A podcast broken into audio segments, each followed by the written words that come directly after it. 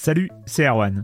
Je me permets ce petit message avant votre podcast pour vous parler du festival Silence on Joue qui aura lieu le 25 mai prochain à la Cité des Sciences et de l'Industrie à Paris.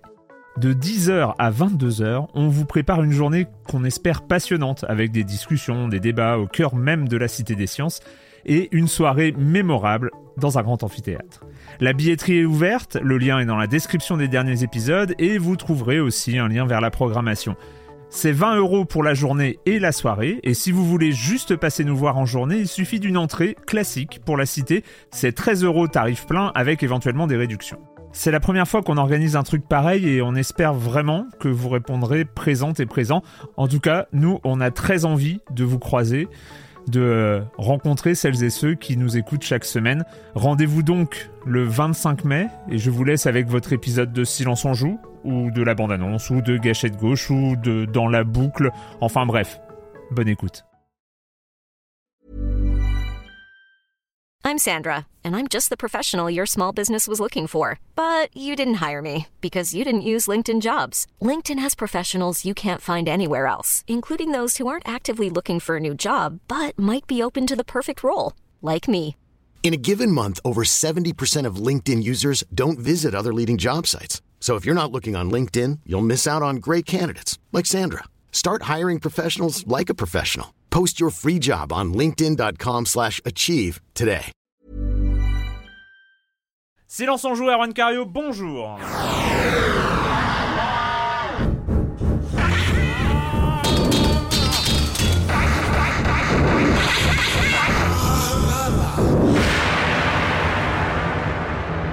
Au programme cette semaine, on va parler un petit peu rapidement, très rapidement, du prochain Assassin's Creed qui a été dévoilé la semaine dernière. Et oui, on va avoir Assassin's Creed chez les pirates. Ah oui, non, j'ai tout dit. C'est dommage. Euh, mais non, on va quand même, on va, on va, on va quand même un peu, revenir, revenir un peu là-dessus. Et surtout, surtout, on va se concentrer sur le retour en fanfare de Lara Croft dans Tomb Raider, euh, le reboot euh, de, la, de la licence. On adore tout court. Euh, Crystal Dynamics qui fait euh, qui a fait des merveilles on en par- on en parlera tout au long de l'émission et je commence en accueillant et oui là c'est un silence en joue canal historique en accueillant deux de mes chroniqueurs favoris Clément Apap de Sens Critique bonjour Clément Bonjour. et Patrick Helio de hitphone.fr bonjour Patrick Bonjour Erwan. ouais ça fait bizarre hein. Ah oui, C'est- c'est ouh, Oh là là, euh, on se regarde, euh, c'est un peu gêné. un ouais. peu gêné. Ouais, ça va les amis euh, à part Ça va, bon, on ouais. s'entend toujours bien, bien. ouais, ouais, euh, on, se serre la main, la bise, ouais, ça on tout va bien. Ça, tout va bien.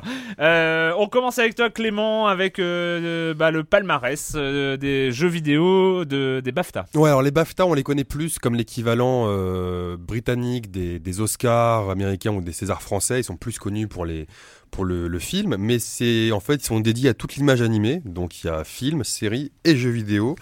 Et jeux vidéo, ça vient de tomber. Film, c'est tombé un peu il y a quelques semaines déjà. Jeux vidéo, ça vient de tomber. Alors, euh, je vais essayer de vous faire deviner un petit peu quand même. Euh, quel est Je vais essayer le de gagner du temps là. quel non est, quel est le titre qui a eu le plus de récompenses? Un Euh, titre qu'on a- Journée. Journée. Journée, un titre qu'on a beaucoup aimé ici. Donc il a eu la meilleure musique originale, la meilleure direction artistique, le meilleur gameplay, le meilleur son et le meilleur multijoueur.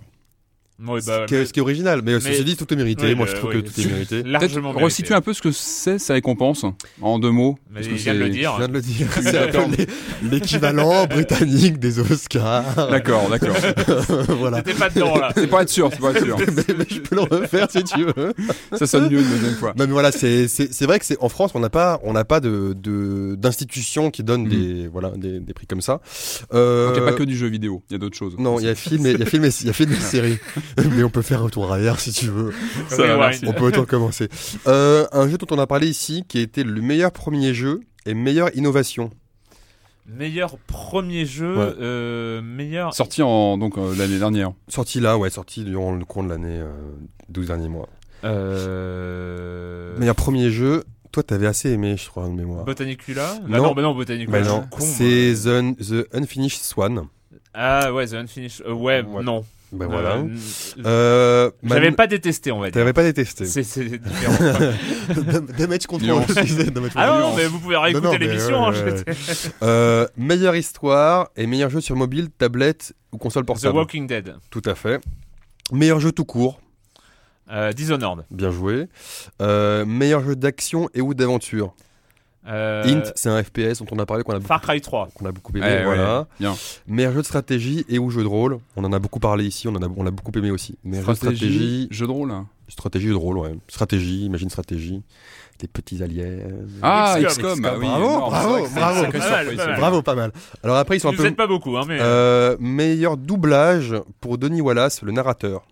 Alors doublage français, non du Anglais, coup ouais. euh, anglais, oui. Euh, Thomas Was Alone. Ah, bah oui.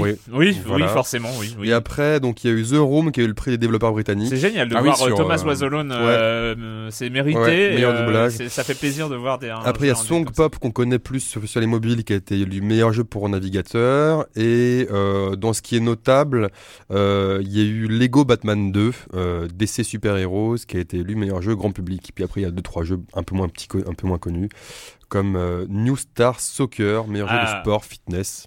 Que je ouais, connais pas moi. Ah, mais alors, New New Star Star Soccer, Soccer, c'est- une drogue.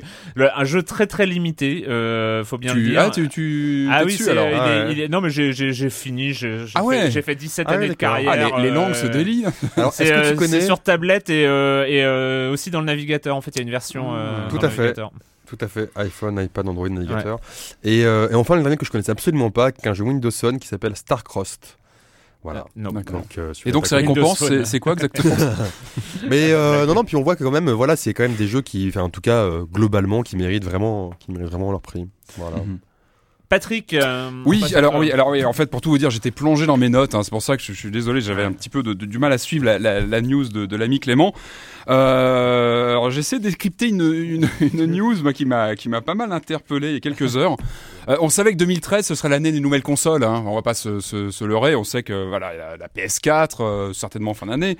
Peut-être Microsoft, la Ouya, la Steambox, euh, enfin il y a pas mal de, de choses qui arrivent euh, d'ici peu. Et puis il y a une petite nouvelle aussi, hein, il faut Ah. pas l'oublier, l'info vient de tomber. Alors attention, elle s'appelle la Retro N, la Retro N4. La Rétron. Euh, euh, oui, ou Retron 4, mais ça sonne moins bien. Euh, alors voilà, j'ai vu l'info passer, alors c'est assez, euh, assez impressionnant. C'est vraiment, comme son nom peut le laisser entendre, un Retro N4 ou Retron 4. C'est vraiment une machine qui est, qui est portée vers le vers l'avenir, vers, vers le rétro plutôt. Alors voilà, donc c'est une machine qui va sortir dans les mois qui viennent. Alors pour l'instant, l'info concerne avant tout les États-Unis, je crois. Donc c'est la quatrième génération d'une machine qui se démarque par une chose toute bête, c'est qu'elle est capable de lire à peu près tous les formats de jeux 16 bits de l'époque. C'est-à-dire qu'il y a une photo de la machine en version 3, c'est pas la nouvelle, hein, parce que là on arrive sur la quatrième, que, comme, comme je vous le disais. Donc la version 3, elle a un look assez improbable, elle est toute rouge, elle a plein de fentes pour mettre des cartouches. Alors là, accrochez-vous, parce que c'est impressionnant. Donc elle, avale des jeux Mega Drive, Super NES, Mais les euh, jeux NES. originaux. Oui, les cartouches, les, vraies cartouches Ah ouais, d'époque. énorme. En version japonaise, en version Il américaine. souffler dessus enfin, c'est- ouais. c'est c'est assez énorme. Et la nouvelle, donc la version euh, 4, elle va aussi avaler les jeux GBA, Game Boy Advance. Ah, bah, Alors c'est assez énorme. Alors, l'intérêt de cette machine, c'est qu'on peut la brancher sur un écran et qu'elle profite d'une Bravo. sortie. c'est bien. hein. Très original pour une C'est un console. plus et, euh, et donc plus. elle peut lire donc donc les, les cartouches NTSC PAL et elle a une sortie HDMI, c'est-à-dire qu'on va profiter de tous ces jeux-là en version euh, haute définition Et entre guillemets à l'écran. Et au niveau des, des manettes, comment tu fais? Alors, je crois que la 3 était livrée avec deux manettes euh, qui ressemblaient vaguement à des, des, des manettes euh, Mega Drive d'époque. d'époque. Euh, et là, d'après ce que je vois dans cette, euh, dans ce que j'ai vu passer comme annonce, donc il y aurait deux, deux manettes euh, qui seraient livrées, qui seraient en Bluetooth quand même. Hein, donc on est quand même sur de la techno euh, moderne. Euh, et donc la sortie HDMI, donc bon, affaire à suivre évidemment. Euh, il faut voir la qualité de fabrication. Je crois que la 3 est, Bah, sortie. toute On va, on va Oh. peut-être pas s'attarder sur Oui. une console dont on ne Oh, oui. reparlera plus jamais, non, mais, non, mais- Justement, c'est son moment cette console. On en parle maintenant. Donc, toute façon, la ça- 3 était vendue 60 dollars, j'ai vérifié sur Ouais, Amazon rien, US, ouais. jamais sorti en Europe à ma connaissance, mais mais ça, il y, y a suivre. toujours, il y a eu plein de, de, de consoles comme ça. qui- bien sûr, mais celle-là, elle a existaient, quand qui- même, quand on la voit, elle est, elle est balafrée de- Ouais. de- d'entrée cartouche, donc c'est rigolo. Ouais. Après, voilà, il faut voir la qualité de la sortie, etc., voir le rendu. Et rien ne vaut une vraie NES, une vraie Super NES d'époque, ça c'est irremplaçable. Patrick. Alors une news un peu plus Ah. sérieuse quand même pour, pour, euh, situer comme le, la- on a une annonce de, de date pour euh, pour Beyond Two Souls donc le prochain jeu de Quantic Dream qui est daté à octobre prochain donc c'est le prochain jeu des développeurs évidemment de Heavy Rain et on a eu une, une annonce cette semaine au niveau du casting on a beaucoup, appris beaucoup d'émotions pour probablement. que, le que voir. William Dafoe euh, ferait partie du jeu Oui, euh, il y a, Il y a une, des euh, photo de lui. Il y a eu plusieurs vidéos, hein, vidéo making of et euh, et, vidéo, Il et sera un dans le trailer euh, et un Il trailer. sera ouais. dans le jeu. Enfin, moi, c'est un jeu que j'attends énormément, évidemment. J'ai beaucoup aimé Heavy Rain, donc voilà, c'est un titre que j'attends, qui arrivera en octobre sur PS3 C'est très étonnant. Moi, je vous conseille la, la, la vidéo de making of euh, où on voit euh, Dafoe et euh, et euh, la minette euh, comment elle s'appelle Page. Ellen Page. Page euh, qui, qui joue avec euh, tous leurs capteurs sur le visage et il y a, il y a un, un côté euh, très étrange très étrange à cette vidéo euh, où on comprend euh, on comprend quelque part euh, l'envie de, de Cage de, de faire ce genre de choses et en même temps il y a un côté presque useless euh, à quoi ça sert d'avoir euh, d'avoir ça? Enfin je sais pas il y a, il y a- Pourquoi pas les filmer à ce moment-là Enfin, Ouais, Mais, euh, enfin, en même temps, c'est des technos qu'on a un peu. Enfin, Tomb Ouais, Raider, ouais. par exemple, utilisé aussi. Enfin, il y a beaucoup de jeux qui utilisent maintenant ces Bah, technos là- de, là- de, de, de- Là, c'est, vraiment c'est la, la face capture avec plein, Mm. plein de capteurs sur le visage. Enfin, c'est, c'est très étrange. J'ai pas d'avis. Hein. C'est pas bien ou pas bien. Je sais pas. Mais c'est. euh, Bah, On verra les- le jeu, on verra les le jeu. expressions du visage sont importantes dans un personnage, quoi qu'on en dise. C'est, important de faire passer des, des choses Bien dans sûr. un clignement d'œil, dans quelque chose, enfin, dans des Ouais, mais en même mouvements temps, du- du- en, en- en- en- en même temps, on a, on a, on a vu, on a vu The Walking Dead. Euh, voilà, il y avait pas de. Oui, il n'y a pas besoin il d'avoir. avait pas besoin de 12 millions de captures sur des acteurs pour euh, pour faire passer des émotions. On l'a vu dans le C'est un autre vidéo. parti pris graphique. Oui, je mais euh, pour Bah, faire passer des, des Oui, c'est- émotions, pas une c'est question pas, de polygone. euh, c'est pas forcément une euh, question du euh, du mouvement du cil euh, droit quoi. Enfin mais ah, voilà après. Non, mais je pense sais que quand, on peut va voir, ça Le com des com de la semaine dernière, je, con- je commence avec, je me suis un peu fait chambrer. Euh, Il y a eu un espèce de, de live forum euh, pendant pendant l'émission où j'ai parlé de Jelly No Puzzle en disant que c'était euh, incroyablement dur. Euh, et évidemment, j'ai il y a euh, 4, 5, 6 personnes, je crois, qui oh là là, t'es trop naze. Moi, j'y arrive facilement, les doigts dans le nez et tout ça. Donc il y a même Roberto hein, qui a dit bon, désolé Erwan, mais je me suis créé un compte sur le forum uniquement pour pouvoir me moquer de ta performance à Jelly No Puzzle. Après ta petite présentation, je me suis empressé de l'installer. Je m'attendais à une difficulté hors norme et un chouette challenge pour les no- mes neurones, mais je suis arrivé au niveau 6 en moins de 15 minutes. Du coup, je suis un peu déçu. Euh, voilà, et puis je me fais chambrer après. eh, tu, euh, tu- tu as, tu as, comment dire, tu as amené des gens au forum, c'est le principal. C'est le plus important, c'est ce qu'il faut retenir. Bienvenue Roberto et ne t'enfuis pas. Bienvenue parmi suite. nous. Bienvenue par- parmi nous.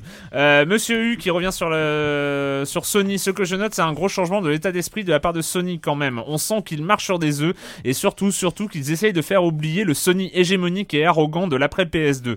Franchement, même si cette conférence n'était pas la mieux rythmée et euh, ni la plus forte en, en annonce, j'ai trouvé les chroniqueurs à la limite du troll dans cette émission. Euh, en tant que joueur, cette conf mais, mais n'est pas entièrement satisfaisante, euh, mais a levé le voile sur pas mal d'aspects intéressants et novateurs de la PS4. Alors moi, je voulais préciser que euh, non, en tout cas moi pour ma part, je n'ai pas fait de troll. J'ai fait du troll hors émission et c'était bien plus violent que de ce que j'ai pu raconter pendant l'émission.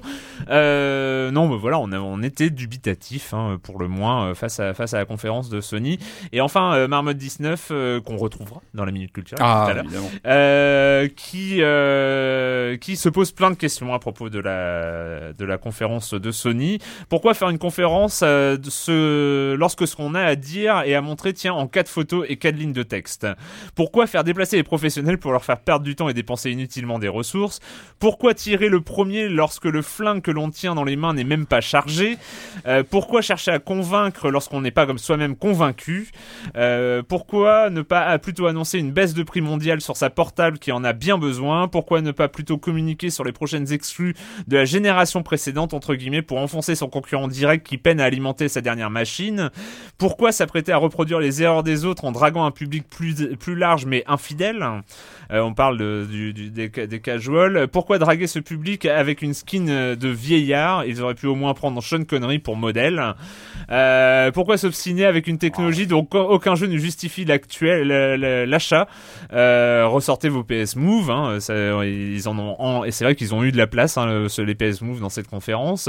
Pourquoi ne pas attendre le, le 3 pour le Steal the Show? Et pourquoi ne pas faire un mea culpa sur son point faible le plus important en expliquant comment on va le transformer en point fort réseau de la PS3 n'a jamais été décoiffant. Euh, PlayStation 4 Ah non, c'était pas une question. Je crois que... Ah non, Marmot 19. c'est une question. Oui, non, c'était les pourquoi, mais il n'y avait pas de, forcément de réponse à apporter. Euh, il précise, j'ai beaucoup aimé le commentaire de Jean, euh, qui était là la semaine dernière. La conférence était avant tout destinée aux actionnaires.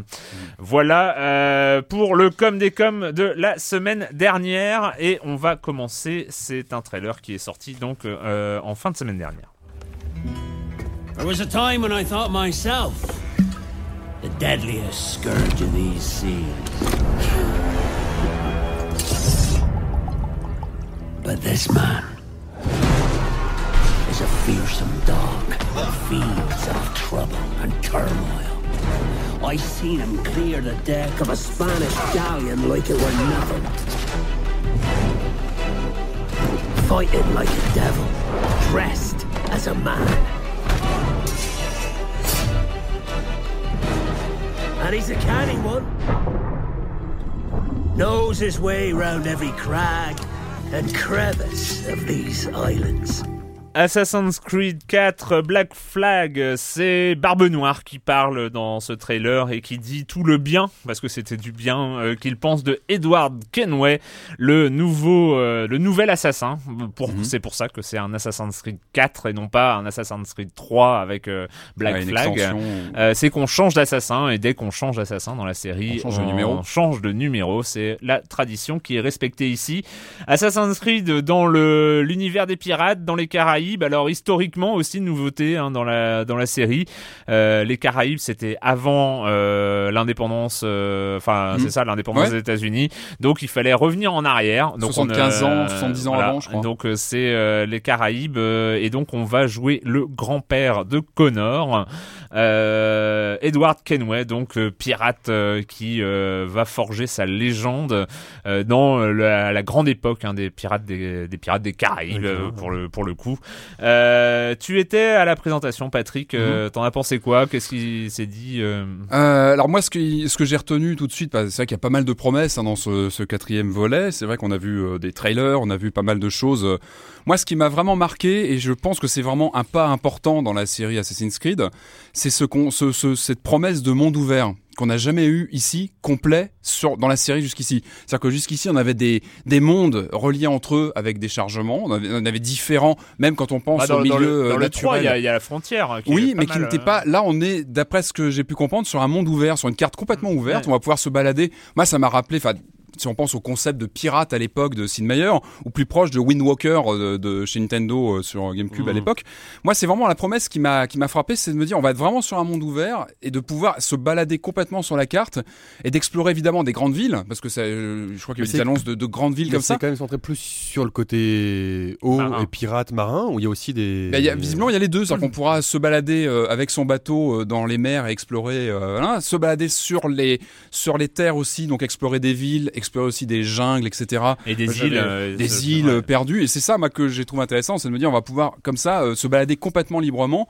Et euh, c'est peut-être ce qui me manquait pour moi encore aujourd'hui à la série, même dans le 3, c'est ce côté complètement ouvert qu'on a pu avoir sur un sur un Red Dead ou d'autres jeux comme ça, d'avoir un vrai monde ouvert. Et ça, marié au monde de la piraterie, je trouve qu'il y a vraiment une idée qui peut vraiment faire Ouais. avancer la, la série euh, au niveau conceptuel. Mais on l'a vu, hein, c'est- euh, c'est aussi, il profite hein, de la belle réussite, de, un peu la, la réussite surprise dans Assassin's Creed 3 euh, Mhm. du mode naval.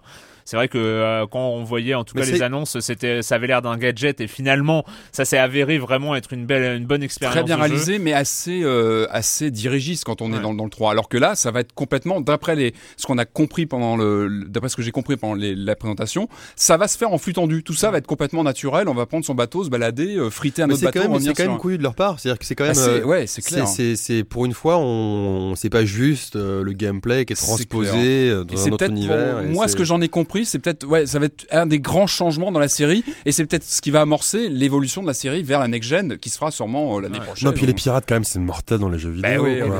C'est quand Grave. même. Il y quand a une tradition, univers, euh, il y a une tradition quand même. Moi, on mais, euh, me, enfin, moi, je, on me met Assassin's Creed plus pirate. euh, Ah bah ouais, c'est- moi je c'est- signe aussi. C'est ouais. combo gagnante euh, direct. Mais hein, dire, pirate de Sid Meier, même, même le remake que certains n'ont pas trouvé mortel, moi les très remakes, moi j'ai pas arrêté d'y Allez, jouer tout le moment, temps. on me, me met des pirates et des Caraïbes. Moi, je joue. Moi il y, a des- choses qui m'ont. Il y a juste le, le MMO Pirate of the Caribbean qui est un peu, un peu foireux. Of mais- the Burning Of Sea. the Burning Sea, pardon. Et, of euh, Burning et Sea. Ah, même, non, mais, euh. non, mais même celui-là, j'y avais joué. Ouais, quoi. moi aussi, Enfin, joué. Non, puis là, il va y avoir des pas abord- longtemps, on va mais- pouvoir euh, faire des abordages en temps réel, etc. Ouais. Il y aura plus ces coupures qu'on avait sur le sur le 3. Le multijoueur, Et puis moi, il y a des le choses- multijoueur, ça devrait être marrant. Moi, il y a des choses toutes bêtes euh, qui ont été annoncées pendant la conférence par Jean Guédon qui, qui, qui présentait le jeu.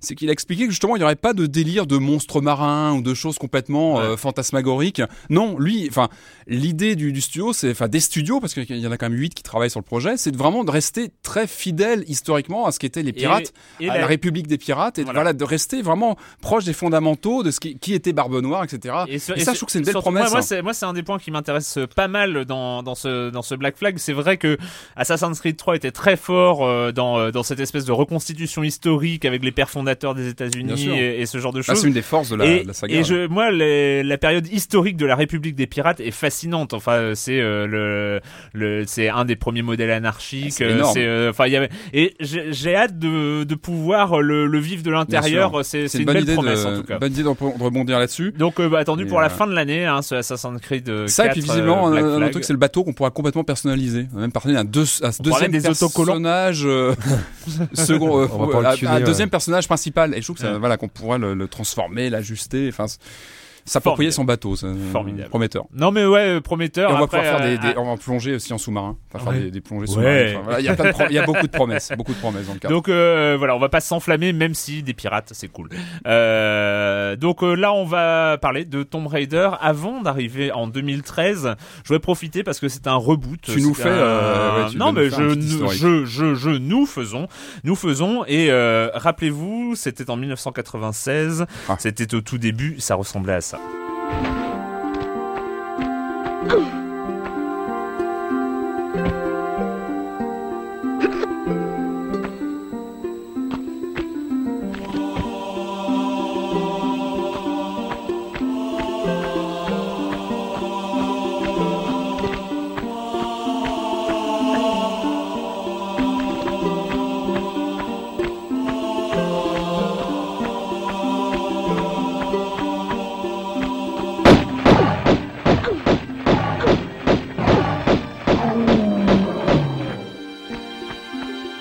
Donc euh, première apparition de Lara Croft en 1996. C'est tout début du jeu, ça, non au C'est pas quand on arrivait, c'est- oui, c'est le Oui, c'est le la vallée perdue, Ah, euh, ce genre de voilà, c'était vraiment le, tout tout début du jeu. Euh, donc on est en 1996, c'est Core Design qui Mhm. est aux commandes, euh, publié par Eidos et aux commandes chez Core Design un certain Toby Guard Mhm. euh, qui euh, alors bon voilà pour la petite histoire il y a plusieurs anecdotes hein, le fait que euh, au début c'était censé être un homme hein, euh, qui était un aventurier euh, capable d'ar- d'arpenter la jungle de visiter des temples perdus euh, euh, qui aurait un fouet et un chapeau Tiens. euh, enfin voilà et en fait, bon, ils se sont rendus compte que euh, barré là-dedans, il risquait d'avoir quelques petits problèmes euh, de, de, de de contingence hein, licence. ouais. voilà. Et donc, en fait, ils ont, ils ont, ils sont partis sur euh, sur une femme euh, qui, euh, au début, s'appelait Laura Cruz, était euh, sud-américaine euh, aux origines. Bon, Eidos étant euh, étant plutôt une boîte euh, anglaise, Et les britannique. développeurs aussi. Et les développeurs ouais. aussi ils voulaient pour leur public euh, recentrer un peu et c'est là où elle est devenue Lara Croft donc euh, euh, qui est qui est donc une héritière britannique hein, donc euh, voilà et c'est et ça a été une un carton Mhm. monumental dès dès la- la- le premier épisode sorti en 1987 un, un phénomène en plus un, phé- un, un des premiers phénomènes de société entre guillemets euh, Médiatique, euh, médiatique on en a parlé euh, dans les, du jeu dans, vidéo dans les quotidiens. Ouais. on en a parlé, Ouais, il a- ouais. elle a fait la une de Libération, entre autres, en juillet. Euh, mais je crois que c'était en juillet 97, peut-être pour Tomb Raider 2, mais je sais Mhm. pas, il faut que je... Faut que Un peu plus je- tard, oui, il fallait. Enfin, c'est quand le- bah, déjà c'était devenu un phénomène mass Voilà, market, mais, euh, mais phénomène de publicité, elle s'était retrouvée dans des pubs, évidemment, enfin, Ouais. euh, donc euh, pas mal de choses. Et ça a été évidemment l'enchaînement. Euh, Toby Gard est parti dès, dès après le premier, euh, le premier Tomb Raider, mais euh, c'était quand même euh, une poule aux deux œufs d'or. Donc Tomb Raider 2 en 1997, avec euh, pas, quelques nouveautés, pas grand chose. Hein, on restait dans le même univers, mais quelques nouveautés comme des véhicules, les, on se rappelle les motoneiges, euh, comme le fait de pouvoir descendre en tyrolienne, ce Mhm. genre de choses. Quelques beaux niveaux euh, mémorables comme Venise. euh, Pour moi, le, le deuxième, enfin à titre personnel, c'est mon préféré. Jusqu'à jusqu'à Ouais. il y a pas très longtemps, mais le deuxième pour moi était, enfin, autant le premier était euh, une claque magistrale parce que c'était un peu la- même la création d'un nouveau genre de jeu, action, aventure, puzzle en 3D. Et il était voilà imbriqué dans tout cet univers PlayStation qui était en train d'exploser. Il est sorti quasiment en même temps que je crois que le premier Resident Evil. Enfin, c'était tout un phénomène de jeu comme ça qui, qui arrivait avec une nouvelle machine. Pour moi, le 2, c'est vraiment celui qui a le mieux synthétisé, pour moi, l'esprit Tomb Raider, avec euh, ouais, des niveaux d'anthologie. On sentait que le, ouais, le, le, le principe arrivait vraiment à, Alors à moi- maturité sur le deuxième. Moi, moi, clairement, j'ai pas. euh, si, si on doit euh, établir son, son, son préféré, moi, c'est le premier de toute façon. Enfin, je me rappelle. Enfin, euh, pourtant, j'ai pas une très très bonne mémoire, mais alors, mes premiers pas dans le premier Tomb Ah, Raider. Euh, j'avais juste les yeux qui s'écarquillaient, c'est-à-dire que pour la première fois, j'avais l'impression d'être dans un univers en 3D. C'était dynamique, c'était rapide. Enfin, elle courait, elle, elle, euh, c'était, enfin, si- c'était si, je me incroyable. souviens bien, c'était le premier qui était compatible 3DFX. Oui, non sur, euh, sur Ouais. PC. oui, oui, oui, Ouais. tout à fait. Mais moi, c'était pour ça que j'y étais arrivé. C'était que, en fait, il me fallait des jeux pour ma 3DFX.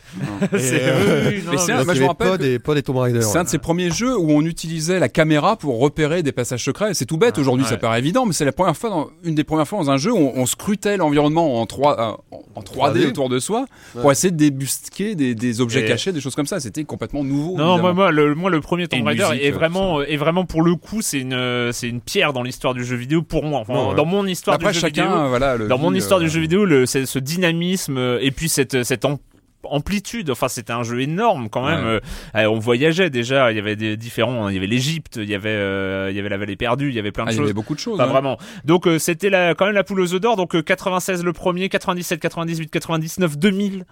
On a eu, euh, Ah, ça a été là, un peu le, euh, donc Tomb Raider 2 en 97, Tomb Raider 3 en 98, pas très très bon Tomb Raider 3. Euh, Grand, moi j'ai des souvenirs sur, sur Tomb Raider 3. Autant j'avais fini le 1 J'ai et le pas 2. joué, moi, Tomb. Raider 3 c'était peut-être le premier jeu en tout cas dans, Hmm. dans mes souvenirs que euh, j'achetais avec euh, beaucoup d'impatience Hmm. et qui m'est vraiment tombé des mains. C'est-à-dire que je l'ai pas fini à l'époque alors que euh, j'avais fini le 1 et le Hmm. 2 sans aucun problème. Euh, 99 Tomb Raider The Last Revelation Qui était pas trop mal, qui était un peu mieux, il me semble. Que qui était 3. un peu mieux, qui Pas, était pas joué non plus, moi. mais, Moi, euh, moi, à partir de 3, j'ai. et lâché, 2000 ouais. euh, Tomb Raider Chroni- Chronicles. Ah ouais. Elle était morte et en fait, on Ouais, soi-disant c'était- morte et on revivait des ouais, passages. C'était pas forcément euh, très bien. Et là, euh, petit aparté dans l'univers Tomb Raider, 2001 et 2003, euh, les films. Euh, Mais oui, oui, oui, euh, Lara Croft Tomb Raider et Lara Ah. Eh Croft oui. Tomb Raider Cradle Eh of. Life, euh, qui sont euh, qui sont assez notables parce que c'est euh, parmi les adaptations, c'est pas des grandes adaptations. C'est parmi les meilleures de adaptations jeux de jeux vidéo. C'est parmi d'une les part, meilleures. de- voilà, d'une part, c'est- elles, elles sont honorables. C'est un ouais. film d'action, aventure euh, classique, on va dire Le premier et surtout, quand même. et, hein. et surtout, euh, et surtout, c'est une machine à cash monstrueux. Ils ont rapporté énormément de Ouais. pognon les films, euh, les films avec Angelina Jolie euh, dans le dans le rôle. C'est dans le deuxième où elle donnait un coup de poing à un requin, je crois. Oui, c'est le deuxième. hein. Je crois que c'était le deuxième qui était assez. Peut-être, euh, peut-être. euh. C'est elle a bien raison. Je veux dire, si le requin Alors, embête. Ouais, mais il euh, faut oser le faire, quoi. Ouais. Enfin, Ensuite, voilà, euh, c'est- une, une pierre noire hein, dans, dans l'histoire de, de Tomb Raider, dans, PS2. dans la chronologie, euh, Tomb Raider, The Angel of Ah, Darkness, euh, il- entre qui se passe entre Paris et Prague sous un air Ah, de complot. euh, injouable, mauvais, mauvais, mauvais, mauvais. Je Ouais. me- moi, j'ai encore un, un passage qui me, me- tu vois, j'ai été vraiment marqué parce que je suis, je suis attaché quand même à la franchise. euh, Ah ouais. Dans les lustres, tout ça, dans les Et, lustres. euh, euh, non, non, euh, non, moi, moi, c'était, il y, y avait un moment, on était dehors et et il y avait une échelle au, milieu d'un mur et j'ai mis une minute avant de réussir à monter parce que en fait, c'était pas, c'était pas, si t'étais pas bien pile poil euh, en face de l'échelle, Ouais. et bah t'essayais de grimper au mur. Enfin bon, c'était, c'était une catastrophe absolue. Ça allait pas du tout. Ça allait pas du tout. Euh, Et d'ailleurs, euh, ça a été un, un gros souci hein, parce que euh, c'était le dernier titre de Core Design. Ils ont abandonné et euh, on l'a vu hein, je- jusqu'en 2000 un jeu par an. Après, bon, il y a eu le cinéma 2001, 2003, 2003 euh, première et dernière version sur la génération PS2. Euh, et donc Core Design arrête euh, et on, on arrête on arrête les dégâts.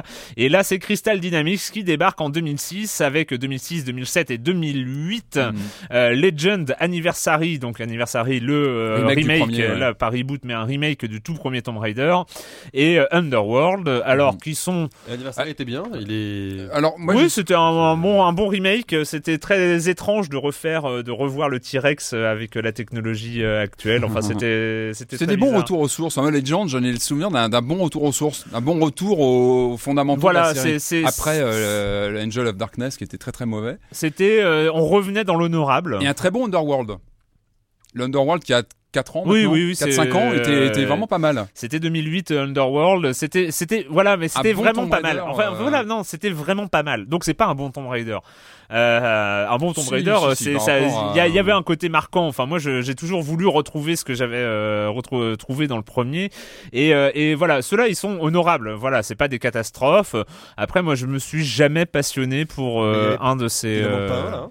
Bah, ça- et il manque, euh, il manque en 2010 euh, Lara Croft and the Guardian of Light, Ouais, qui était en euh, donc euh, en, en téléchargement, En téléchargement. et, et, euh, Et euh, qui en était très coop, sympa, euh, qui était très sympa, mais coop, qui était euh, pas vraiment un mais Tomb qui, Raider oui, classique. qui était Voilà, tellement que- différent. voilà, que- c'est euh, un, un- c'est un peu un, un spin-off en fait. Hein, c'est euh, effectivement, euh, Underworld, un très bon Tomb Raider pour moi, mais qui restait encore trop ancré sur l'héritage, je pense, euh, historique de la série quelque part. Il était trop euh, proche de ce qu'était la série à la base. oui, oui. Voilà, on- il était encore. euh, Et donc, euh, bah quand même 40 millions hein, de jeux vendus dans le monde pour euh, la franchise Tomb Raider, qui le place euh, dans le top euh, 20-30 euh, de l'histoire du jeu vidéo quand même. hein. C'est euh, c'est un- une belle performance. Euh, C'est aussi la poule aux œufs d'or euh. C'est aussi en- entre autres pour ça que Square Enix a racheté Eidos. Hein. C'est pour euh, je veux dire, avoir, avoir la licence Tomb Raider dans, dans le catalogue, ça, ça permet d'être un petit peu euh, vendable encore, euh, malgré, euh, malgré la situation pense qu'avait que- Eidos à l'époque. Je pense qu'à l'époque, Eidos avait aussi, mais c'est aussi ce qui explique la sortie de jeux comme ça tous les ans, c'est qu'il y avait une pression financière et l'obligation de sortir des jeux très régulièrement pour parce que la boîte tenait beaucoup sur les Tomb Raider. Ce qui explique aussi qu'on Oui, avait des épisodes parce parfois que- qui étaient euh, Parce qu'elle a décidé de tenir beaucoup hein. sur les Tomb Raider. Je veux dire, les Tomb Raider 2, 3, euh, The Last Revelation et Chronicles, voilà, il y avait un essoufflement euh, réel euh, de la série et puis voilà un non-travail. Enfin voilà, ils travaillaient pas euh, les, les jeux euh, comme ils comme ils l'auraient dû. Euh, voilà et donc plus de nouvelles hein, depuis euh, 2010, même depuis 2008, qui était le Underworld, Guardian of Life en, of Light en 2010 et là c'est annoncé. Ben, ça fait depuis 2011 hein, qu'on en entend parler Mhm. de ce de ce reboot Tomb Raider. On écoute ce que ça donne. Tomb, Lara Croft est de retour. Mais en fait, non, elle est pas de retour. c'est- Elle commence ses aventures. On retrouve une Lara Croft plus jeune qui découvre ce qu'est l'aventure. Our captain is injured. Have you heard from any of the others? Nothing. Our crew is scattered. I have a bad feeling about this. I've got to find them. We're hunted by the island's inhabitants. Lara!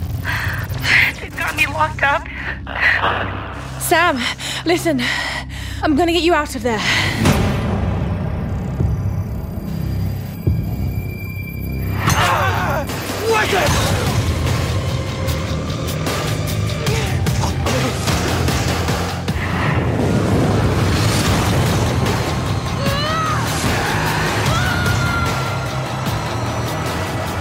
Alors je sais pas vous, euh, mais j'étais un peu perplexe euh, avant de lancer le jeu. Euh, D'un côté, je l'attendais parce que c'était euh, quand même plein de promesses. Euh, Il y avait ce, on en va en parler, mais il y avait euh, ce côté aller-retour euh, du côté de Uncharted, hein, euh, Uncharted qui s'inspire de Tomb Raider et Tomb Raider qui s'inspire de Uncharted.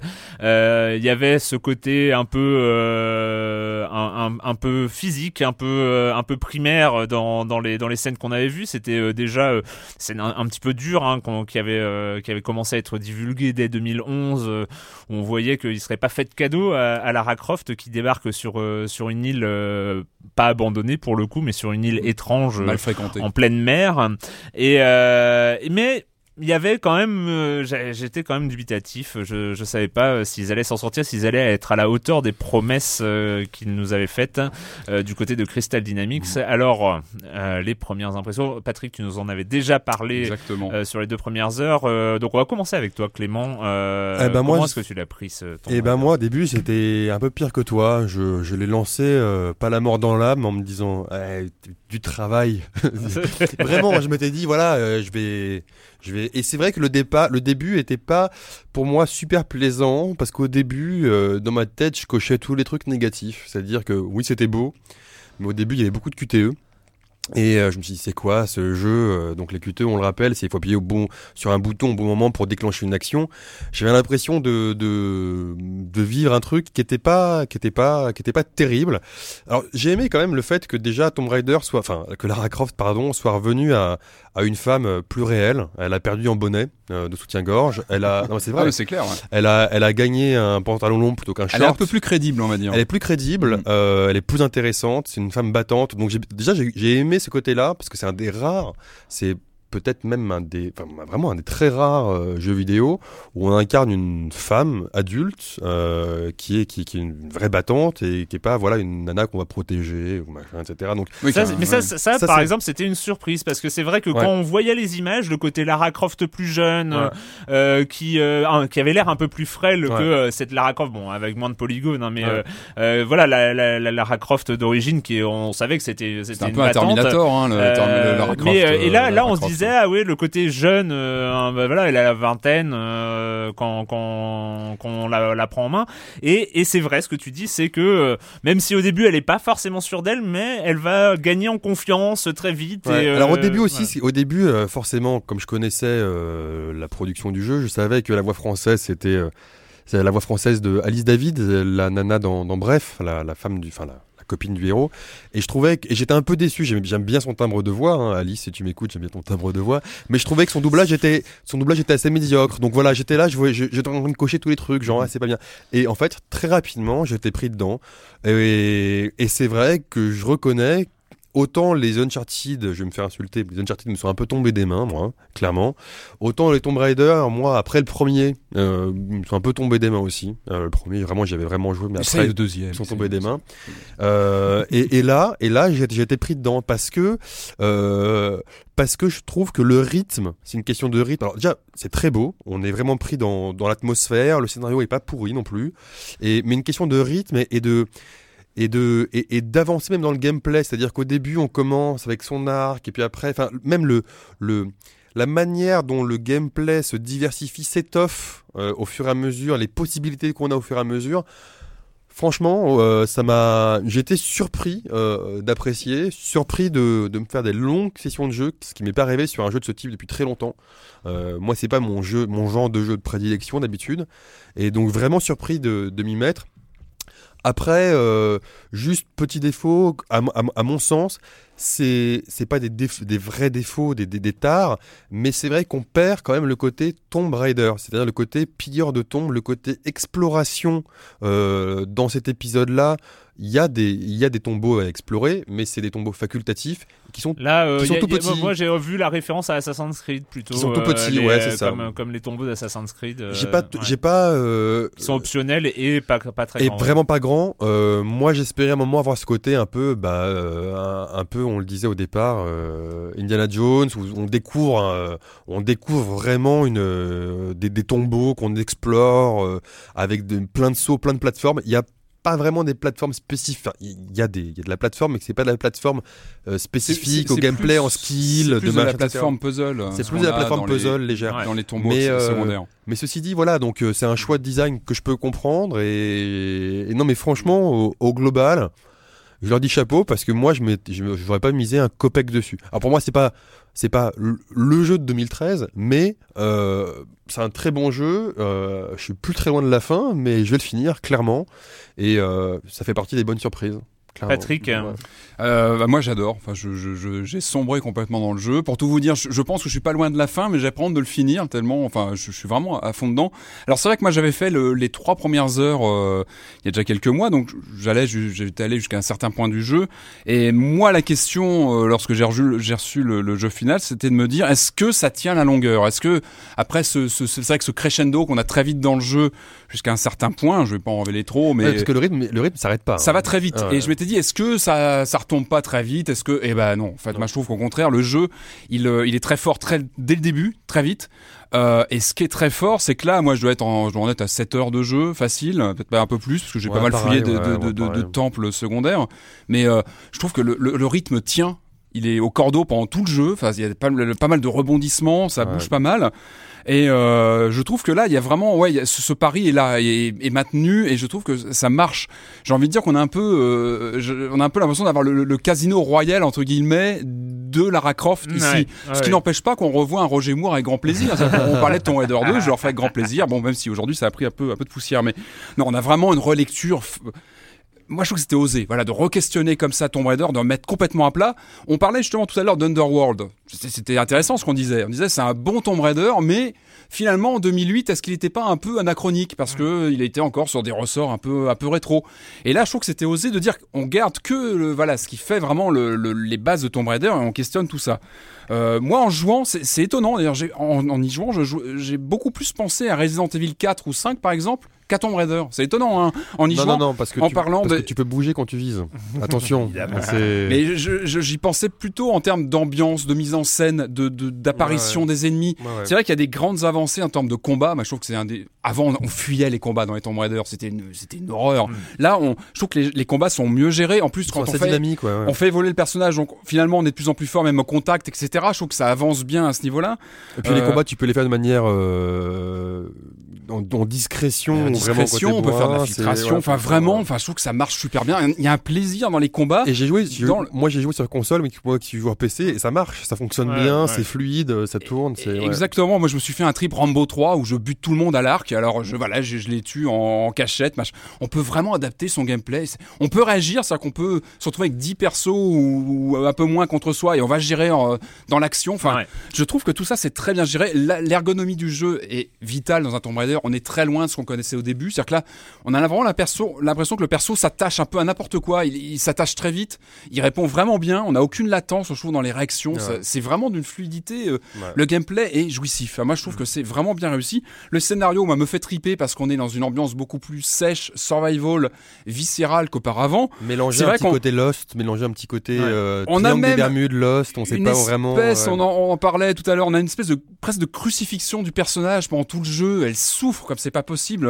On a l'impression même Bah, de elle, voir. elle- mais elle se relève. Hein, elle se relève, mais il y a une espèce forte, de euh, martyrisation du personnage. On se dit, mais, mais pourquoi? Enfin, on a l'impression qu'on la casse pour mieux la reconstruire quelque part, qu'on casse quelque part le mythe Tomb Raider des débuts. Ah, c'est Pour- beau, c'est beau. non mais c'est mais c'est Ouais, même troublant au fil du jeu parce que c'est vrai qu'elle est tellement travaillée euh, et tout ça fait voilà que le jeu est détonnant. Bah, moi je trouve que c'est bon moi je le range déjà dans mes jeux cultes. Je l'ai pas fini mais je, je- je prends tellement mon pied.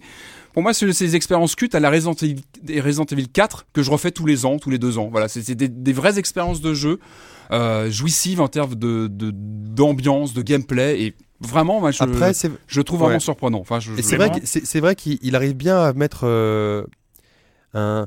Je me disais à un moment, euh, tiens, c'est dommage que cette île, on puisse pas aller où on veut, comme on veut. Et en fait, on peut d'un côté, mais c'est vrai qu'on est vraiment guidé sans avoir l'impression.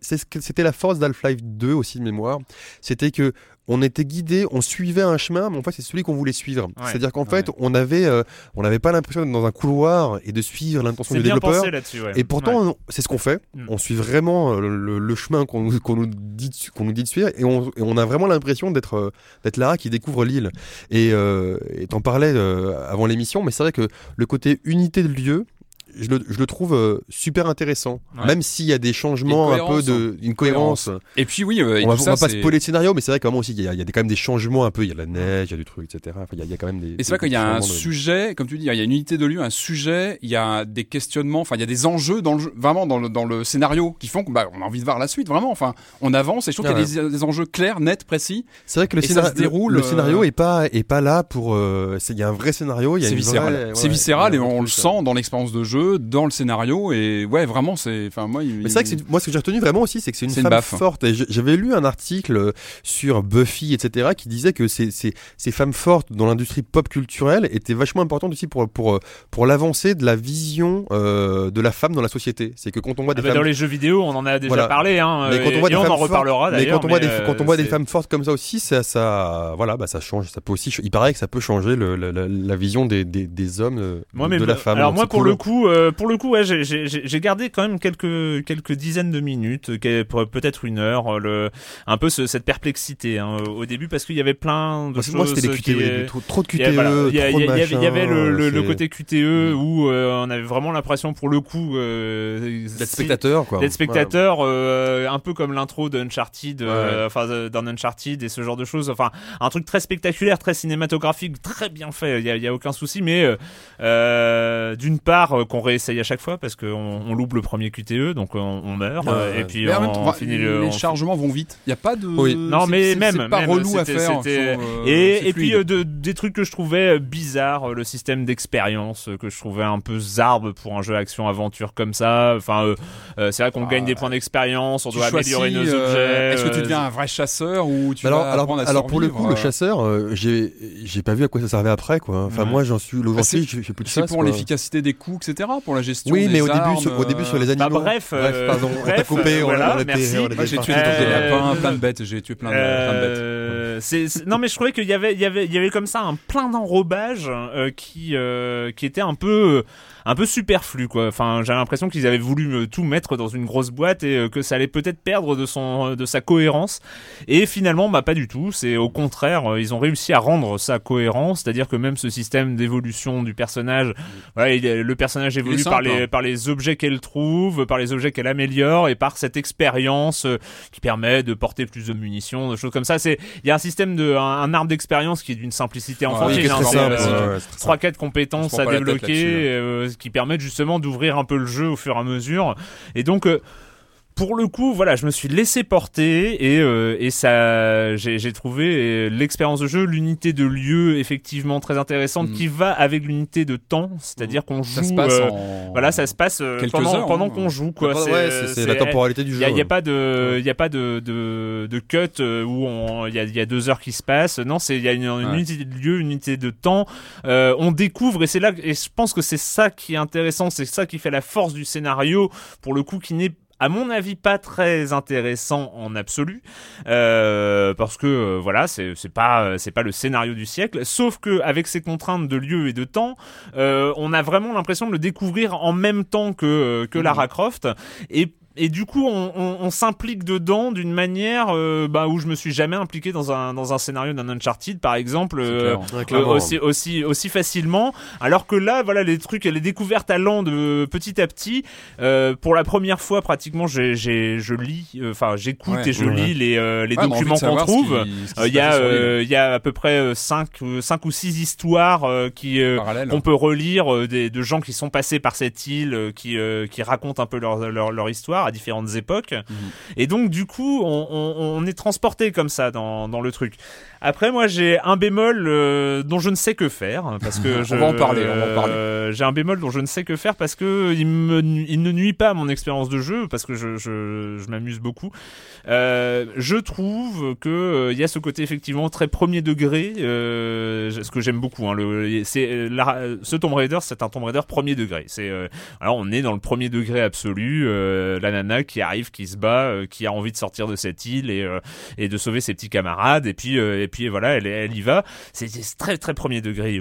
Pas beaucoup de notes d'humour. Oui, parce un qu'elle peu- est pas peu seule. On l'a pas dit, on l'a pas dit, mais elle est pas seule en fait. C'est Ouais. que quand Ouais, elle arrive, de- elle est souvent seule, mais elle doit, euh. doit- Elle est doit- très souvent seule quand même. mais elle doit, elle doit sauver ses, ses camarades. Et qui moi, j'ai un, et truc qui me, j'ai- je n'arrive pas à me défaire de cette impression que le côté sanglant, gore, Mhm. euh, très gore quand même parfois, euh, est un côté potache, ado, euh, de il faut, il faut, pas il faut être, sanglant, il Ah faut non, être non, non. sanglant pour être sanglant. Pas du tout d'accord. Parce que quand je me souviens de mon expérience de jeu, je me dis ah, qu'est-ce que ça a apporté? Ah non, non. Pas, pas euh, du tout d'accord avec toi. Là, je suis, oui, Ouais. moi non plus. Mais non, parce pour moi, justement, ce côté gore, c'est vrai qu'il est assumé. C'est vrai que le jeu va très loin et plus on avance, et c'est vrai que plus euh, on a du gore, c'est sans concession. Au contraire, moi, je trouve que ça se, Eh ben, ça s'inscrit complètement dans l'univers. eh euh, ben, vous beaucoup pourrez, on- on- je vous donnerai la parole sur ce sujet-là bah voilà. tout à l'heure. On n'a euh, pas le droit de te répondre. Bah bravo.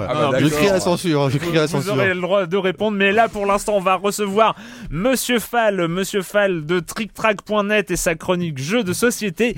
Bonjour Monsieur Fall. Bonjour mon cher Erwan, je reviens du Festival international des jeux de la ville de Cannes et là-bas est sorti une petite merveille répondant au nom de Augustus. C'est un jeu signé Paul Mori, illustré par Vincent Dutré, c'est un jeu édité en français par Hurricane pour 2 à 6 joueurs à partir de 8 ans pour des parties de 30 minutes. Et quand on pratique Augustus, on se dit qu'il avale voir l'effet des aventuriers du rail, c'est-à-dire un carton mondial ludique parce permet à la fois de réunir autour d'une table quelqu'un qui n'y connaît rien en jeu, qui va comprendre immédiatement la mécanique parce qu'elle est ultra simple, mais qui va aussi plaire aux joueurs chevronnés car une fois qu'on a découvert la petite couche superficielle qui est facile, on a un jeu un petit peu profond avec de l'intelligence pure à l'intérieur et je vous explique un petit peu comment cela fonctionne. Le thème, c'est la Rome. Bon, bah, c'est un thème plaqué, on s'en fout un peu, mais la mécanique est la suivante. Paolo Mori a repris le thème euh, du loto. Vous savez, ce jeu idiot où on pioche un numéro et puis on remplit une case et on gagne un cochon à la fin. Et là, il l'a transformé, il l'a modifié, il en a fait un jeu intéressant, un jeu moderne. Chaque joueur va avoir devant lui des petites cartes avec des emplacements plus ou moins difficiles à remplir. Un joueur va piocher dans un petit sac noir un petit jeton sur lequel il va y avoir des éléments. Par exemple, il va dire catapulte. Si vous avez une catapulte présente sur l'une de vos cartes, vous allez prendre un de vos légionnaires et le poser dessus. L'idée, c'est que les légionnaires sont en version limitée. Vous n'en avez pas beaucoup devant vous que certaines cartes sont plus faciles à remplir que d'autres, mais surtout lorsque vous avez rempli une carte, vous allez crier Ave César, et là vous pouvez déclencher des effets, les effets de votre carte, vous allez pouvoir récu- récupérer d'autres cartes, ces effets vont déclencher d'autres effets qui vont permettre de remplir d'autres cartes, enfin bref, là entre l'intelligence pure, car vous l'aurez compris, autant le principe de l'auto est simple à mettre en œuvre, tout le monde va comprendre, tout le monde est excité par les effets, etc., etc., mais pas forcément les maîtriser. Et si vous êtes un joueur chevronné, plus vous allez jouer, plus vous allez vous rendre compte qu'il y a de la subtilité, de la, de la finesse à l'intérieur, et ça va faire un carton parce que le jeu est très plaisant, y compris pour les joueurs un peu chevronnés, qui vont pouvoir étudier toutes les stratégies, faire des stratégies à court terme, à long terme, à moyen terme, déclencher des effets, faire une combinaison agressive, parce qu'il y a des cartes pour aller embêter les autres adversaires quand elles vous les déclenchez, vous retirez des légionnaires, des pions sur l'autre adversaire. Enfin bref, c'est un loto moderne extrêmement excitant. Je vous rappelle le nom, c'est Augustus Paolo Mori, illustré par Vincent Dutré. C'est un jeu Hurricane en français, 2 à 6 joueurs à partir de 8 ans, 30 minutes. On les enchaîne sans arrêt, même un enfant peut jouer. C'est un jeu que vous allez trouver sur les tables aux alentours de 30 euros grand maximum. Le matériel est d'excellente qualité. Ça risque d'être la bombe ludique de cette année, de cette année 2013. Je vous le dis, mon cher Erwan. Et en plus de ça, je rajoute à la semaine prochaine. À la semaine prochaine, Monsieur Fall, vous avez rarement réussi à vendre euh, un jeu d'une manière Ah aussi ouais. radicale. Euh, Je pense qu'autour de cette table, on a tous envie. Eh ben, je vais jouer ce soir, moi. Oui, parce que Allez, la, la- la bombe ludique de 2013. euh, Paf. donc voilà. Augustus. Allez, moi. euh, la minute culturelle de Marmotte 19. Ah. euh, ah, oui. Alors, euh, quel jeu porte le surnom de Super Avatar Bros? Euh, Surnom officiel ou officieux? Non, officieux, oui. euh, Great Gana Sisters, non? Nope. Super Avatar Bros. Eh bien, en fait, il s'agissait de Ultima 8 Pagan qui a eu le droit à ce Ah ouais surnom par- car certaines phases de puzzle nécessitaient de courir et de sauter de plateforme en plateforme avec comme sanction la mort de l'avatar si le joueur se loupait. Autant dire Ah que les fans de la série n'ont pas du tout apprécié ça plus l'orientation action et étonnamment Ultima 8 ne s'est euh, s'est vendu bien moins que prévu. Ah, J'aimerais bien un petit remake d'Ultima là sur Kickstarter. Je sais pas pourquoi tout d'un coup. Allez, Ça m'a. vas-y. Ça lance. ça- ça t'a échaudé, ça m'a ça m'a euh, donné envie. Qu'est-ce que vous évoque euh, Qu'est-ce que vous évoque les noms Palcom et Ultra Games? Euh, euh, Les années c'est- quat- les années 80. Ultra- C'était la Nintendo 64, non? Enfin, c'était les noms des jeux Konami. Il y a pas un problème de droit avec l'Ultra 64, c'est pas ça? Exactement. Alors non, oui et à non. la base, l'Ultra 64, ça a changé de nom parce que c'était un nom. Non, non, non, c'était. c'est en, fait, Ah. C'était le, le célèbre Seal of Quality de Nintendo qui empêchait les éditeurs de sortir un- plus d'un certain nombre de jeux par an. Et donc, en fait, Ah, Konami a créé deux filiales, Ultra Games pour les États-Unis et Palcom pour l'Europe, dans le but que de contourner la limitation de ces cinq jeux imposés par Nintendo aux éditeurs. Les deux sociétés ont été montées à la fin des années 80 pour être dissoutes 4-5 ans plus tard, après l'abandon des restrictions mises en place. Filous. Euh, C'est- c'est- C'est vrai que c'est bizarre quand même. Ouais. Quand ils pensent aujourd'hui Ah bah ouais, que ouais. Nintendo empêchait les Ouais. éditeurs de mettre plus de 5 jeux aujourd'hui, Mais en aujourd'hui, fait, non, mais c'était ils aimeraient euh, bien, c'était un ils aimeraient post bien avoir trauma. euh, Ah bah, c'est le crack post 83, 83, euh, hein, Alors que là, ils aimeraient bien avoir le- les jeux des éditeurs tiers aujourd'hui. Mais peu je crois que le, nom d'Ultra 64 est pas sorti à cause de ça. Enfin, à vérifier, mais je crois. Et Palcom et Ultra Games ont édité à peu près les mêmes jeux sur NES et Game Boy. Quelques exemples Metal Gear, Defender of the Crown, oui, oui. Opération C et Pirate. Et pas des moindres. Un Defender of the Crown sur NES, c'est quand même. non, mais il est, très bien. C'est une bonne version. Je vous la recommande. Alors, quel est le point Ça vaut pas l'Amiga, hein, mais, mais bon quand même. Quel est le point commun entre Beastbuster, Second Nightmare, Buriki One, World Grapple Tournament 99 in Tokyo, Fatal Fury, Wild Ambition, Roads, Edge, Samurai Shodown 64, Samurai Shodown 64, Warriors Rage et Extreme Rally C'est des jeux N64 un peu Ils ont tous un S dans le nom. Non, j'en sais rien. je sais pas. Euh, pas forcément. euh, non, en fait, t'es très loin. Euh, ce sont déjà tous des jeux SNK. euh, Alors, et Ah, vrai, Il y surtout, a plein de titres que j'ai pas connus, que, et que je surtout, reconnais pas. c'est la SNK. liste exhaustive des jeux étant sortis sur le dernier système arcade Ah, de ouais. SNK, l'Hyper Neo Geo 64. Ah, Qui n'a pas de pendant console, lui. Enfin, euh, qui est qui n'a- et qui n'a euh, jamais décollé en fait. hein. Bah ouais, il y a plein de jeux que- qui, sont, qui ont l'air. il y avait une seconde quête réalisable dans Bonne The question. Legend of Zelda sur Bonne- NES euh, après avoir fini une première partie, mais il y avait un moyen plus rapide pour y jouer. Lequel? Sur la deuxième quête euh, de The Legend Sans of finir Zelda. le jeu, c'est ça? Sans finir le jeu une première fois. oh là là, aucune idée. Eh bien, au lieu de rentrer son prénom ou tout autre nom impossible à prononcer, Ah. euh, le joueur pouvait se, pouvait se nommer en, en se nommant Zelda. Et là, il Euh, arrivait direct sur le. Attaqué directement par la seconde quête, celle-ci était bien plus difficile que la première, avec des lieux Ah ouais. modifiés, un manque volontaire d'indices, des passages secrets et des donjons déplacés. Il faut savoir aussi que cette seconde quête provient d'un ou- d'un oubli de la part de Takashi Tezuka, le directeur du jeu. En effet, celui-ci n'avait pas incorporé, euh, n'avait incorporé qu'une partie des plans qui lui avaient été remis par Toshihiko Nakago, le directeur de la programmation. Lorsqu'ils se sont rendus compte de cet oubli, le jeu était quasiment fini. Ils ont donc décidé d'intégrer la seconde partie des plans en tant que seconde quête. La place restante sur la, cartouche pouvait le permettre. Et enfin, parmi les Grand ghouls, Prince, Un, des meilleurs jeux quand même. Parmi- Ah, fabuleux. euh, les le- ghouls de Vampires the Masquerade Bloodline, euh, Bloodlines, Bloodlines, euh, ouais. pardon, euh, il figure une qui porte un nom en hommage à un cinéaste connu. De qui s'agit-il? Patrick, c'est pour toi. Euh, Murnau, non, j'imagine? Non? Non Un cinéaste? Ouais. euh... Eh bien, il y a une ghoul qui s'appelle euh, je sais, euh, euh, Terence Fisher, j'en sais rien, non Romero. Euh, Romero, bah non, on parlait de vampire, ah oui, Ouais. d'accord, bon, bah Ce n'est d'ailleurs pas le seul personnage faisant référence à quelqu'un de réel. Mitnick, par exemple, qui est un hacker euh, Nosferatu dans le jeu, est le nom d'un célèbre hacker, hein, Kevin Mitnick, pour ceux qui, euh, qui Enfin, connaissent. citer Romero dans un jeu de vampire, ça fait bizarre. Bref. Allez, on revient, on revient sur euh, sur Tomb Raider.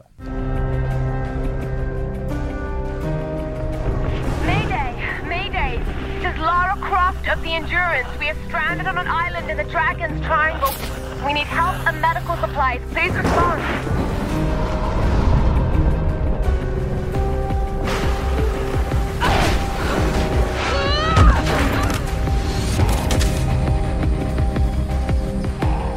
Sorry. Lara, Roth! Please come and get me. easy, easy. We're regrouping at my location. Ah! But some of the others wanted to go further inland. After that, I never saw any of them again. Laura, you're alive! Hey! Get off of me! Go! Waited so long. Tomb Raider euh, version 2013, euh, Crystal Dynamics, euh, le reboot. Donc euh, voilà, on va Alors, continuer la discussion. Mais ju- juste voilà. petit Alors- aparté, en écoutant ce petit extrait, quand même la VO est au-dessus de la VF. hein. Ouais. si, Ouais. Vous, si vous pouvez, si vous comprenez l'anglais, jouez-y en anglais. Alors, tu disais trop de sang, Erwan, ça, non, c'est pas, c'est, Trop gore, c'est- trop gore, C'est tu pas trop de sang, non, c'est pas trop gore en, en soi, c'est inutilement gore. Je suis pas Oh, d'accord. je suis pas d'accord non euh, non, je le ton du jeu est beaucoup plus dur. Enfin, je Inutilement gore, inutilement gore, ça serait des qu'on coupe des têtes, qu'on coupe machin, que ce soit euh, Ouais, Ce qui est à peu près le cas aussi. on euh, coupe pas des têtes. bah, Il y, a, il y a euh, des têtes coupées qui euh, valdinguent des Ah, il y a des mais décors, On coupe pas euh, des têtes, monsieur. Elles sont coupées préalablement. c'est assez euh, sanguinolent. Même les morts, parfois, de l'héroïne, comme je disais, sont assez.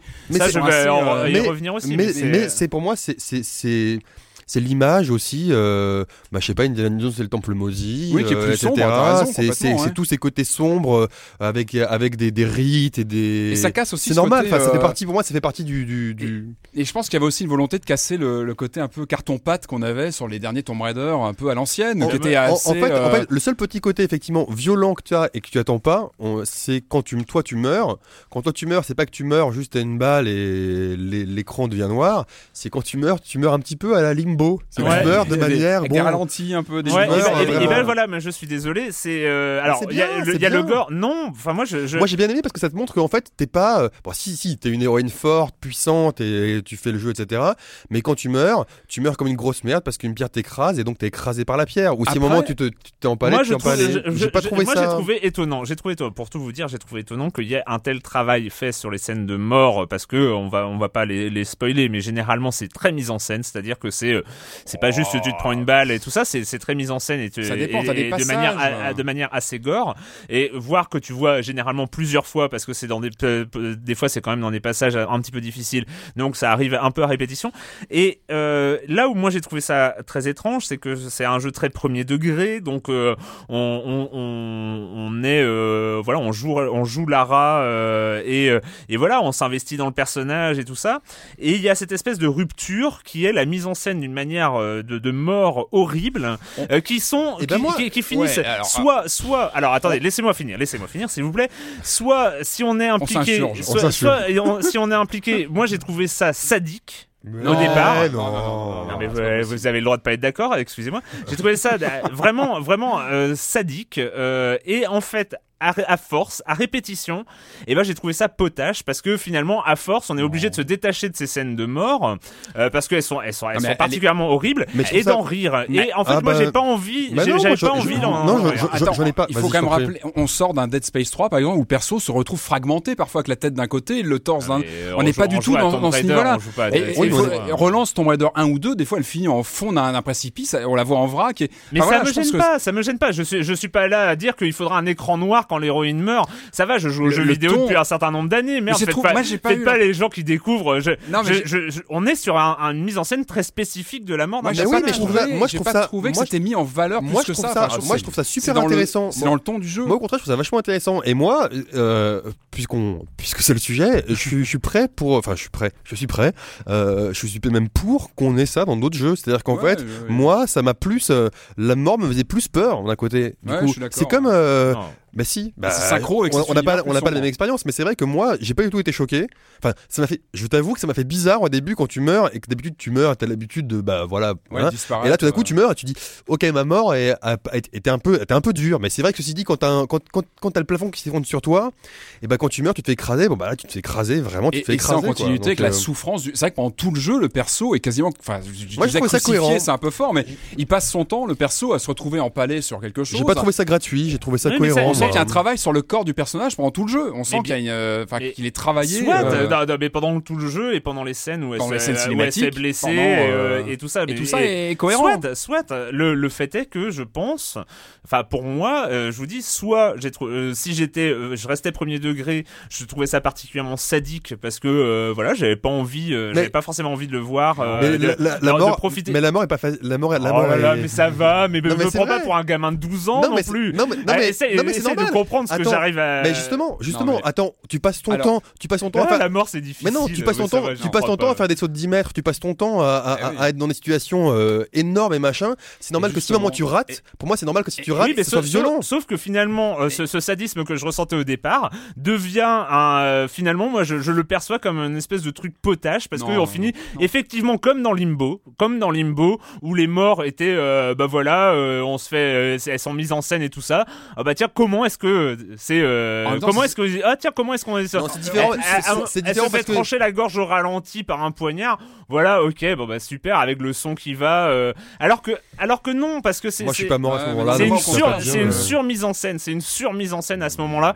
C'est quelque chose de de de La de- surmise en scène, de- tu l'as tout le temps dans ce jeu-là. La surmise en scène, tu l'as tout oui, le temps. mais, tu mais l'as tout quand, le temps, quand- elle est, là, quand elle est là, quand elle est là pour appuyer un moment épique, c'est-à-dire il y a de l'épicness, euh, over épique, tout ce que tu Mais veux. Bah, bah, machin. exemple. l'épicness, elle est dans tous les sens du terme. C'est si bah tu meurs, si tu meurs, c'est vrai qu'on meurt pas tous les jours écrasé par un par, par, par un rocher. C'est on, on meurt, on meurt pas tous les jours embroché Ouais, par un truc. moi- C'est normal que, que tu. Moi, je suis désolé sur sur sur la fin, c'était c'était ridicule. Enfin voilà, je Ah, continue non. à Ah, c'est trouver marrant, les, marrant. scènes. contraire, Et je- du je- coup, ça me sort, ça me savoir- sort de ce premier degré que j'aime beaucoup dans le jeu. Je suis curieux de savoir si, d'autres gens ressentiront. Bah, Je suis curieux de savoir si d'autres ah gens bah, ressentiront ça parce j'ai que trouvé moi, que ça c'était, m'a. J'ai trouvé que c'était super courageux justement de sortir Tomb Raider de ce côté un peu aseptisé qu'on avait avant et de vraiment de le pousser, de pousser la, le Ça concept va, dans même, ses retranchements sans ça, plus elle est gore, pas, plus, t'es- il est euh, pas aseptisé. Je suis désolé. Moi, quand je dis que c'est, euh, d'une part, c'est trop gore dans dans dans, dans le, c'est inutilement gore, pas trop gore, c'est inutilement gore. Et il y a jeu- ces scènes de mort. Euh, moi, je, je, je dis pas qu'il faut pas qu'elle se, euh, qu'elle qu'elle trouves- qu'elle ait, une grosse blessure et ce genre de choses. C'est pas trouves- ça le souci. Tu trouves que c'est inutilement gore, même en dehors des scènes de mort Tu trouves Ouais. que c'est inutilement gore Ouais, ouais, Ah, ouais. pas moi. Ouais, moi, je, je trouve qu'il y a, il y a, il y a des, des trucs un petit peu inutiles qui font penser que un 18 plus marketing, euh, c'est, euh, ça, ça le fait bien, quoi. À mon avis, on est plus euh, proche. Et, je- et- et- et quand tu repenses à ton, à ton, à ton expérience de jeu, ce dont tu te souviens, c'est pas ça. C'est, euh, c'est, Oui, tu mais te- ça fait partie- et, je dis, l'univers. et dis inutilement gore, il y a des choses qui sont euh, violentes dans ce jeu, qui sont très bien, qui, appa- qui apportent à l'histoire. Voilà, je suis pas en train de dire, euh, il faut pas de violence. Oui, il puis aimé les jeux de toute façon, c'est pas non plus quelque chose qui t'a sorti du je pense que totalement. les, les Mais- références sont différentes. Enfin, je pense qu'on est plus proche d'un, c'est ce que j'avais dit lorsque j'en ai un petit peu parlé, on est plus proche de, de The Descent de Neil Marshall que de Indiana Jones. Je pense que voilà, l'univers a vraiment glissé sur un côté plus méchant, plus viscéral, et tout est synchro que le gameplay. Donc tout ça me paraît cohérent. Qui fait la moi. force, qui fait la force de ce Tomb Raider, c'est l'aventure. C'est l'aventure épique, c'est euh, c'est euh, la découverte, euh, c'est la découverte, c'est l'aventure. C'est ça où ils ont récupéré l'ADN de Tomb Raider. C'est- Ouais, c'est mais tout, il est- c'est c'est le gameplay. il est aussi plus Bien âpre. sûr, bien sûr. Il est, Il est vachement plus plus âpre. ouais. dans les Premier combats, degré, dans degré, les combats, dans ça Il- le, Il est plus âpre à tous les niveaux. quoi. voilà, dans les Ouais. combats, dans le machin qu'il est plus, Mais oui, mais c'est- comme si tu me disais, le premier degré n'est pas gore. Un truc premier degré n'est pas gore. Evil Dead, c'est pas premier degré. Ah, Euh, c'est, c'est, on euh, n'est pas du tout dans le cas le, le premier degré d'aventure et ça, c'est ce que j'ai bien aimé, mis à part les, les grands moments épiques, un peu, un peu louvdingue et tout ça, qui, mais qui font aussi le charme du truc.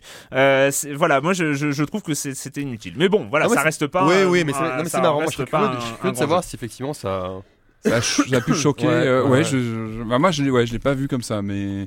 Mais bref. Je trouve ça très cohérent. Je trouve que le moi. ton était donné tout de suite du jeu. Il y a pas eu, j'ai pas l'impression que ça faisait hors sujet. Les, ces morts Moi, un petit peu. un- un- Moi, j'ai pas un eu cette peu. impression de c'est marrant, ça faisait, après. ça faisait longtemps qu'on n'avait pas eu comme ça. un Bah, débat failli- animé, on a failli en venir aux mains me- bêtement. je me- quoi. je me porte en faux. Euh, bon bah voilà donc c'est Tomb Raider hein, PS3 Ouais, 360 et PC euh, une- un beau portage PC a priori euh, d'après ce que joué, j'ai j'ai joué sur j'ai, sur euh, 360. Ouais, d'après ce que j'ai lu ils utilisent bien enfin euh, il est beau il est beau il est très très beau sur PC Mais, euh, mais Très, très beau mais sur la- mais la- 360. mais la V- voilà, le seul petit défaut pour moi, c'est la VF de l'héroïne. Il- Voilà. Ouais. Non, c'est pas En- pourri. en- en plus- c'est pas en plus, pourri, mais c'est ang- pas au niveau, c'est pas au niveau du reste. En, anglais, il y a plein d'accents anglais absolument. L'équipage, Ouais, bah oui. l'équipage vient de partout dans le monde. Ils ont plein d'accents anglais. C'est très très bien géré. Euh, Enfin, franchement, Bah, ça va être l'occasion de leur. Moi, anglais. je leur fais en VO. C'est un jeu que je vais refaire Ouais. plusieurs fois, je pense. Donc, Donc, euh, je, euh, je leur fais en VO. voilà. Ouais. Euh, Et donc, c'est un jeu, et c'est pardon pour finir, Ouais. pour moi il rentre dans les jeux solo qui sont facilement jouables à deux. C'est-à-dire qu'en fait, quand il y a quelqu'un qui peut regarder euh, Tomb Raider, Mhm. c'est c'est Il y a du multi aussi. hein, euh, J'ai pas essayé, Ah oui, j'ai pas multi. multi multi. Ouais, moi non plus. C'est euh, un Tomb Raider en même temps. euh, J'ai pas, euh, voilà. Ouais. Euh, un peu comme les multis d'Uncharted. Je pense que c'est pas forcément les, Alors- les, les choses les plus. Alors, ça- moi, je m'attendais, multi je est- m'attendais aussi quand même par rapport aux promesses de la première heure. Moi, petit, c'est pas un défaut, mais je pense, c'est qu'en gros, je m'attendais à plus, à gérer plus le côté euh, sur, survival- enfin survie, le côté survie qui nous a été vendu euh, dans, dans la préparation du jeu, etc. Là, en fait, tu fais jamais ta bouffe, tu t'as pas de, enfin, Enfin, tu, tu, tu, tu, tues des bêtes quand même Au pour tout début. récupérer des, au, au tout points de. ouais, au tout Non, début, c'est pas euh, voilà, mais en fait, ça, t'as le côté survie, n'y jouez pas pour ça parce que c'est pas ça.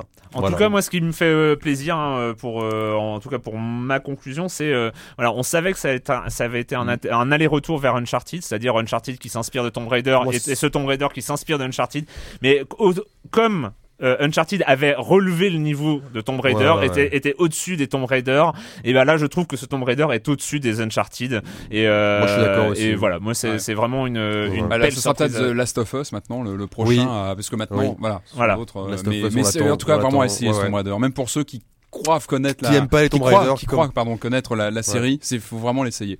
Voilà, c'est fini pour cette semaine avec le jeu vidéo et la question rituelle à laquelle vous n'allez pas échapper. Et quand vous ne jouez pas, vous faites quoi Clément? Moi, j'ai relu du Milan Kundera, euh, L'insoutenable légèreté de l'être, qui est un de mes romans préférés, et j'ai été extrêmement euh, déçu du bonhomme. Pourtant, je le porte, euh, je le porte au nu, euh, cet auteur. Bah, je l'ai pas trouvé en numérique. Euh, je l'ai pas trouvé en numérique parce que bah, c'est simple, il, il s'oppose de manière farouche et de manière on va dire, un peu archaïque au numérique, comme si, comme si le, le, le contenant valait plus que, que le contenu. Euh, ce que je trouve aberrant pour un, pour un, pour un mec de, de, de cette intelligence.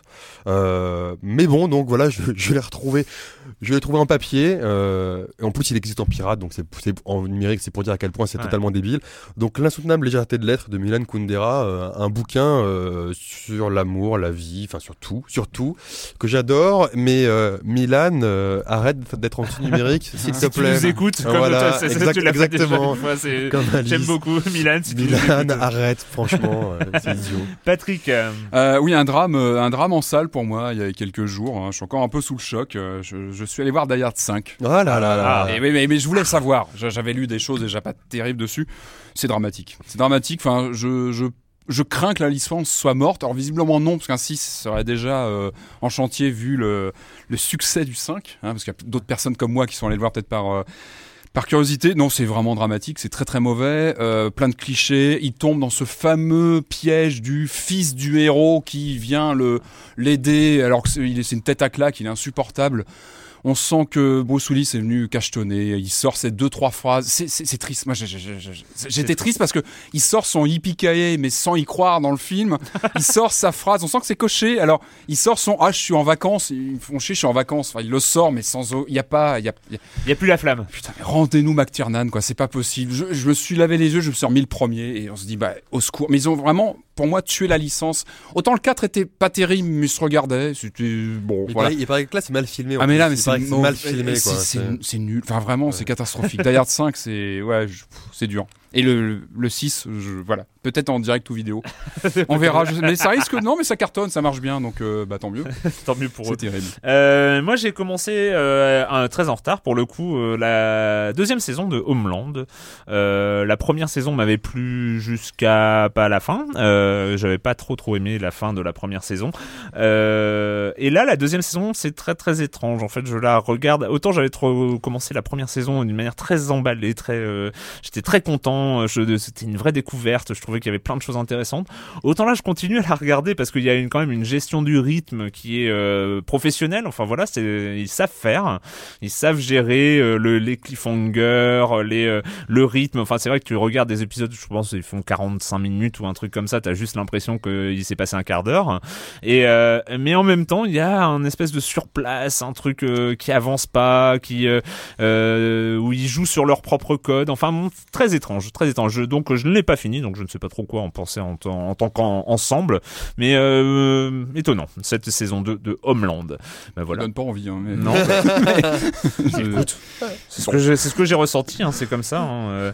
Bon voilà, c'était long, on a fait le long hein, sur euh, sur sur Tomb Raider, mais il est bien, hein, il, Il est bien, il il est bien, bien. ce jeu. Bien. Et ben merci, merci messieurs de m'avoir accompagné.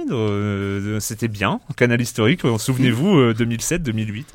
Euh, non mais c'est bien aussi avec avec les petits nouveaux. Hein, euh, Ouais, c'est, Bon, le ton est un peu monté, mais on s'entend toujours bien. Il n'y a, y a aucun, euh, il n'y a aucune amitié qui s'est. Euh, voilà, c'est bon comme ça. Et ben on se retrouve très bientôt pour parler de jeux vidéo sur Libé Labo.